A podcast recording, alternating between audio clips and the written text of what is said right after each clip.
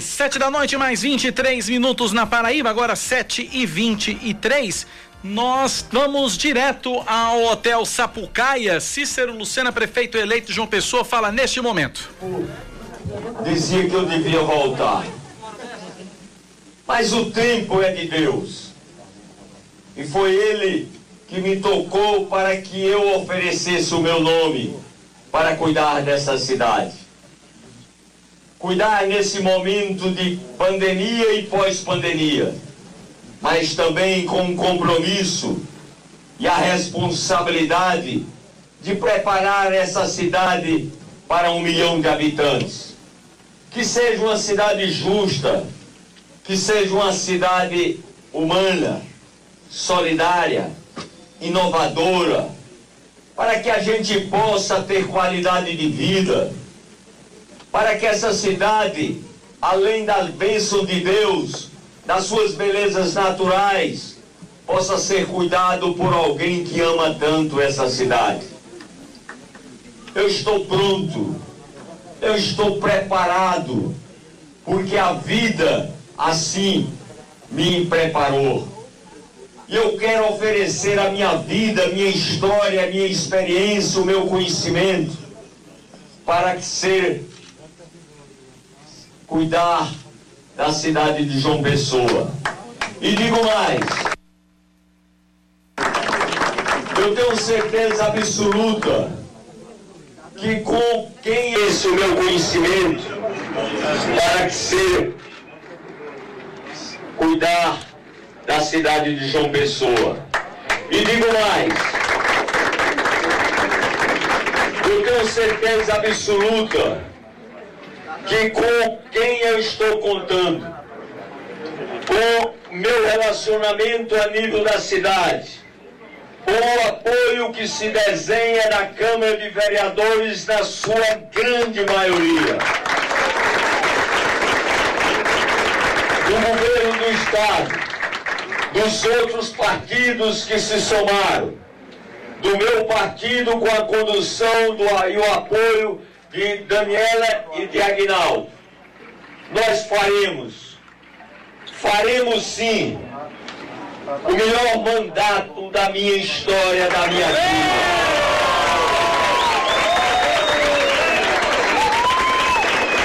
Estarei pronto para enfrentar os problemas, para identificar, tenho a coragem e a determinação não de me acomodar e esperar o problema vir até mim, mas como gestor, com os pés no chão, como gestor que quer fazer por essa cidade, eu irei andar em todos os recantos, convocar todos aqueles que têm o mesmo espírito, o mesmo sentimento e a mesma vontade de fazer o bem a essa cidade ganhei a eleição, mas eu serei o prefeito, não apenas daqueles que demonstraram a confiança, que foram muitos no primeiro e no segundo turno, mas eu serei o prefeito de toda João Pessoa. Buscarei soluções para todos os problemas e terei o compromisso de ter uma gestão moderna, transparente, responsável, mas também com algo que é a minha marca é minha vida de formação cristã. Eu sou feliz com a felicidade dos outros. Esse governo vai ter alma e coração, vai ter pele e sensibilidade vai ter responsabilidade e compromisso. Por isso, meus amigos, podem ter certeza absoluta que por mais exaustiva que tenha sido essa campanha, em alguns momentos muito doloridos, mas isso só me fortaleceu. Me fortaleceu na causa, na razão, no porquê de eu ter sido candidato. E nós vamos, juntos, juntos cuidar dessa cidade que nós amamos tanto. E João Pessoa vai comemorar ainda mais esse dia dessa eleição, porque nós vamos surpreender na gestão, no cuidar e no fazer por essa cidade e por aquilo que há de mais importante, que é a nossa gente. Meu muito obrigado e viva a distribuição. Tá aí, portanto, o discurso da vitória do prefeito eleito de João Pessoa, Cícero Lucena, em um hotel na orla aqui da capital paraibana. Rejane. Pois é, né? Um discurso. Não tem muita coisa de novo no discurso e na narrativa de Cícero, não. Agradeceu aos apoiadores, obviamente a gente sabe que o apoio que o PP, toda a estrutura que o PP depositou em Cícero, né?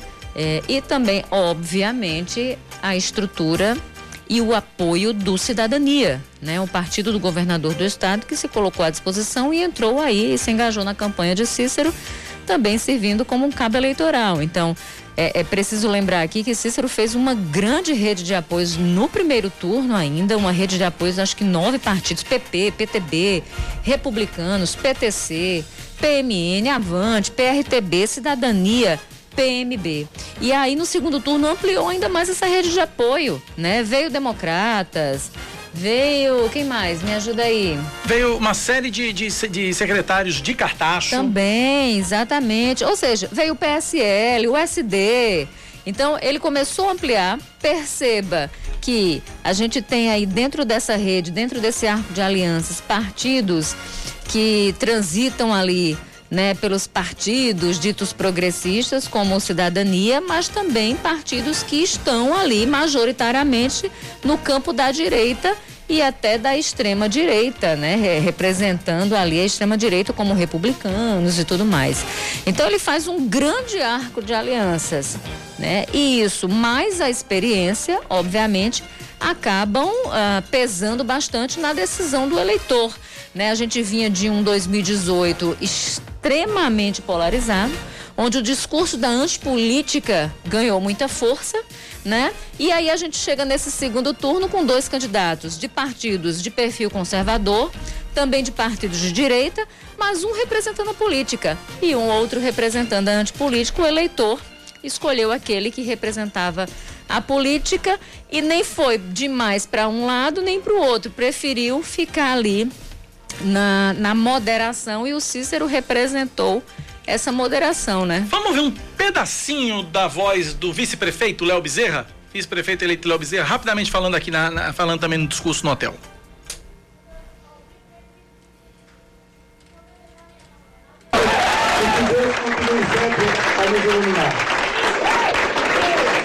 Um discurso rápido, um discurso curto, né? eu peguei já no, no, no, finalzinho do discurso de Léo Bezerra, mas deve ter agradecido também os votos. Vamos apresentar os nossos convidados? Vamos. Estamos recebendo aqui o advogado especialista em direito eleitoral, o doutor Ricardo Sérvulo, e o analista político, o professor Gonzaga Júnior. Uh, vou por ordem de.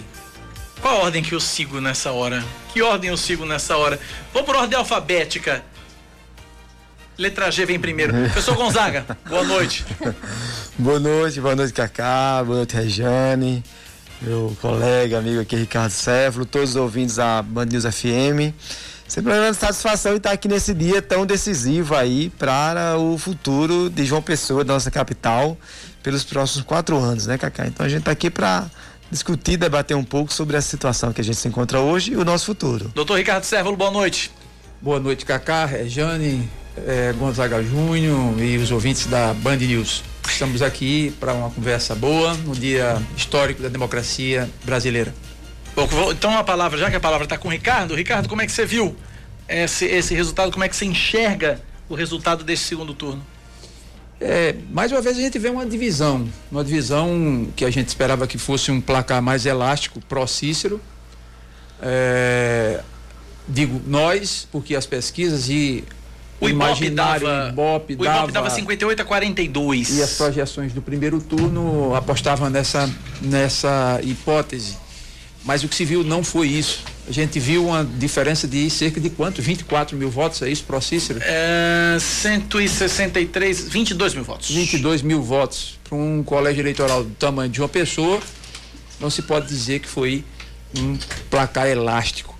E do ponto de vista ideológico, a gente vê é, algumas confusões aqui, como o Regiane falou aqui, dentro do campo de Cícero, porque nós temos dos dois lados. Né? E até Cícero mesmo, a origem de Cícero é da social-democracia. Né? Ele vem do. Ele foi, ele teve um, um, um passado é, de, a gente falou até que da, da, do número dele, o 45, que era o PSDB, né, que se associa como sendo de, de direita, mas o PSDB ele, ele tem esse, esse, esse perfil de, de centro-esquerda sempre teve o perfil de centro-esquerda, embora que por conveniência seja dito que tem um perfil é, para o embate, um perfil de direita, que não tem absolutamente nada a ver com direita. Então Cícero tem isso, Cícero, eu arriscaria dizer que Cícero ele tem um perfil de, é, pelo histórico do PSDB, um perfil centro-esquerda, e inclusive é reforçado nisso com o apoio do governador João Azevedo, é, que é, é um partido um partido de esquerda. Então, é, queira ou não, na minha, a minha visão é essa, que o eleitor ele visou um pouco, Nilvan também por conta disso, o eleitorado migrando do perfil de direita. Mas isso a gente tem como uma análise mais, eu diria uma análise mais acadêmica. Na prática, é, o eleitor em si, ele é, não vê tanto isso. A gente vê segmentos, bolhas ideológicas isoladas que a gente é, pode fazer essa análise. Mas o voto em si, há de se convir que os dois candidatos, eles possuem um perfil de quê? Eles possuem um perfil de povo. O eleitor que vota em Cícero, ele se assemelha muito com o eleitor que vota em Nilvan. Nilvan ainda é, com as classes C e D, é? Mas o eleitorado de Cício, principalmente pelo histórico dele, pelo mandato dele aqui, ele se aproxima muito também dessa classe, com alguma diferença em relação às classes A e B. Mas é um eleitorado que eu diria que não tem muita diferença, apesar de alguns conceitos, alguns rabiscos, alguns traços ideológicos que a gente fez ainda há pouco. Professor Gonzaga, mesma pergunta. Pois é, e aí eu já incluo, porque a minha leitura é um pouquinho diferente da do professor Ricardo. Deixa só pra gente confundir, deixa só o professor vai, Gonzaga mas, não, colocar. Ele vai, eu preciso entrar para que ele possa falar também, porque uhum. eu quero que ele faça exatamente em cima disso. Porque o Cícero era do MDB, depois passou para o PSDB, depois foi para o PP, ou seja, um partido ali de direita, direita clássica, né? E hoje está no PP, que é aquele partido do Centrão. E aí, nesse sentido, eu quero exatamente fazendo esse adendo, colocar isso para que é, o senhor também diga o que que pensa, Gonzaga. É, na verdade, eu, como certamente com o que o Ricardo fala, no sentido de a gente pensar o seguinte: nós temos duas candidaturas que, do ponto de vista programático, elas não tinham grandes diferenças, né? Elas ali tratavam das questões sociais, né? Sem, sem ousar muito, né, Cacá, do ponto de vista das políticas sociais é, perfis que não, por exemplo, não nenhuma defendeu a questão da ampliação, digamos, de mecanismos de controle nem de transparência, embora muitos falassem contra a corrupção, né? Ricardo, mas corrupção, por exemplo, se, se, combate, ou pelo menos não, não permita que haja, com muita transparência pública. Não se falou também ali em fortalecimento, por exemplo, do orçamento participativo, que é um instrumento é, é, muito importante de participação popular nas decisões. Então, então me parece que Cacá? Minutinho só, professor. Me desculpe, professor. Nilvan acaba de, de começar a, a, a, conceder a coletiva dele é, falando sobre o resultado da eleição. Vamos, Vamos ouvir. lá. Na política, em tudo, era ele um grande, um grande companheiro. André Coelho está aqui na mesa, que eu fiz questão de também vou citar, porque nesse segundo turno, André que apoiou e trabalhou na campanha de Rui Carneiro, coordenou também de forma espontânea, se integrou no segundo turno de uma forma muito especial. A Cacau está aqui também, que é um irmão, e seu nome a todos os militantes que estão aqui, importante sua participação. A todos vocês que estão aqui, muito obrigado.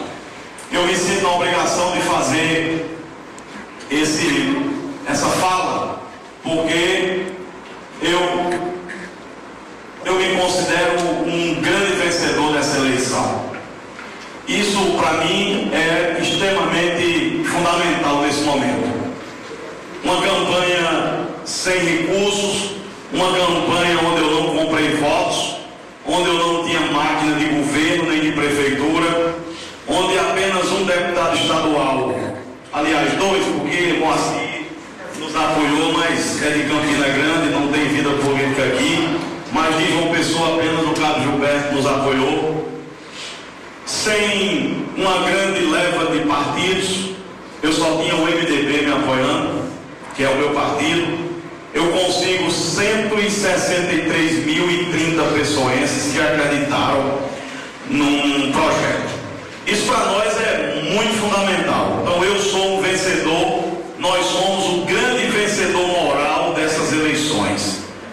Porque a nossa eleição, todos sabem, nesses últimos dias eu tenho sido vítima nessa eleição de muitos ataques, fake news, que ao longo dos próximos dias nós vamos repor a verdade em cada uma delas e eu vou fazer isso em respeito à minha honra, em respeito à minha história, porque só cuida bem da sua história quem tem história. As máquinas que funcionaram, a compra de votos que funcionou, as estruturas que funcionaram em todos os locais dessa cidade, mas é o jogo.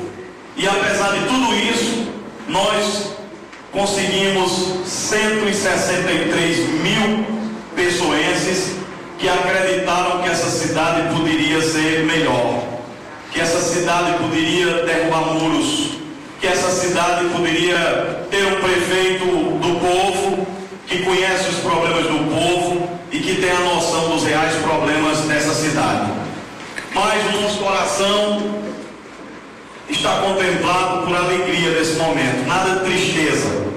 Eu repito, nós somos vencedores e é com esse sorriso que eu quero fazer essa fala para tranquilizar todas as pessoas que depositaram seu voto hoje no 15, porque enquanto muitos diziam que seria uma maioria esmagadora, não atingiu mais do que 22 mil votos. Uma maioria pequena se comparado a uma complexidade de mais de 300 mil votantes. Então, há uma responsabilidade dada agora pelo povo de João Pessoa para Nilvan, para ser vigilante.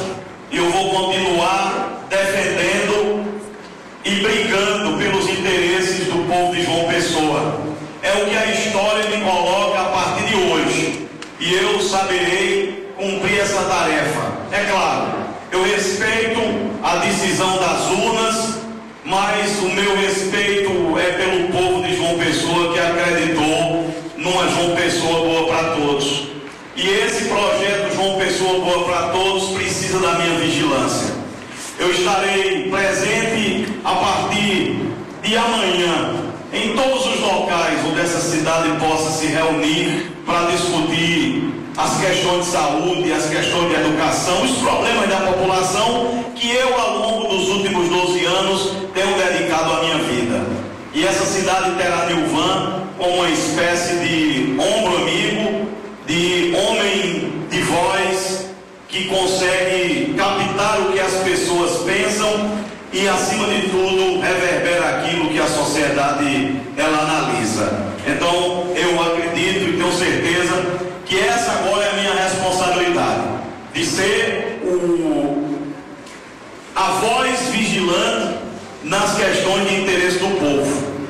E essa tarefa, nas eleições, elas, elas são normais, e principalmente agora que eu saio de uma eleição sem nunca ter disputado eleição em João Pessoa, sem nunca ter exercido um cargo eletivo, é, que levei a minha vida aqui nos últimos 12 anos fazendo jornalismo, sem estrutura, sem comprar voto, e consigo ser hoje a segunda referência em termos eleitorais que a cidade agora decidiu. Então minha responsabilidade é muito grande.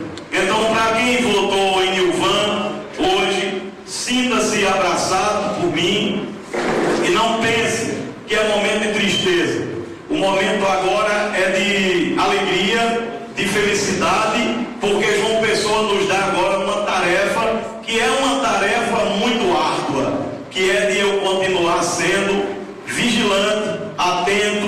defensor dos interesses dessa cidade. Então tenham em mim, como sempre a cidade teve, a voz, as posições e a coragem, porque eu tenho coragem de tomar posições e minhas posições serão sempre em defesa do povo de João Pessoa. E é isso que eu quero dizer. Né? Essa palavra que eu quero nesse momento deixar claro sobre a minha nova tarefa em João Pessoa, é, depois dessa de 163 mil votos nessa eleição. Então essa é a minha palavra, é agradecer a Deus que tem sido o grande escudo de todos nós. Deus foi o grande responsável pela nossa chegada até aqui. Quando diziam que nós não chegaríamos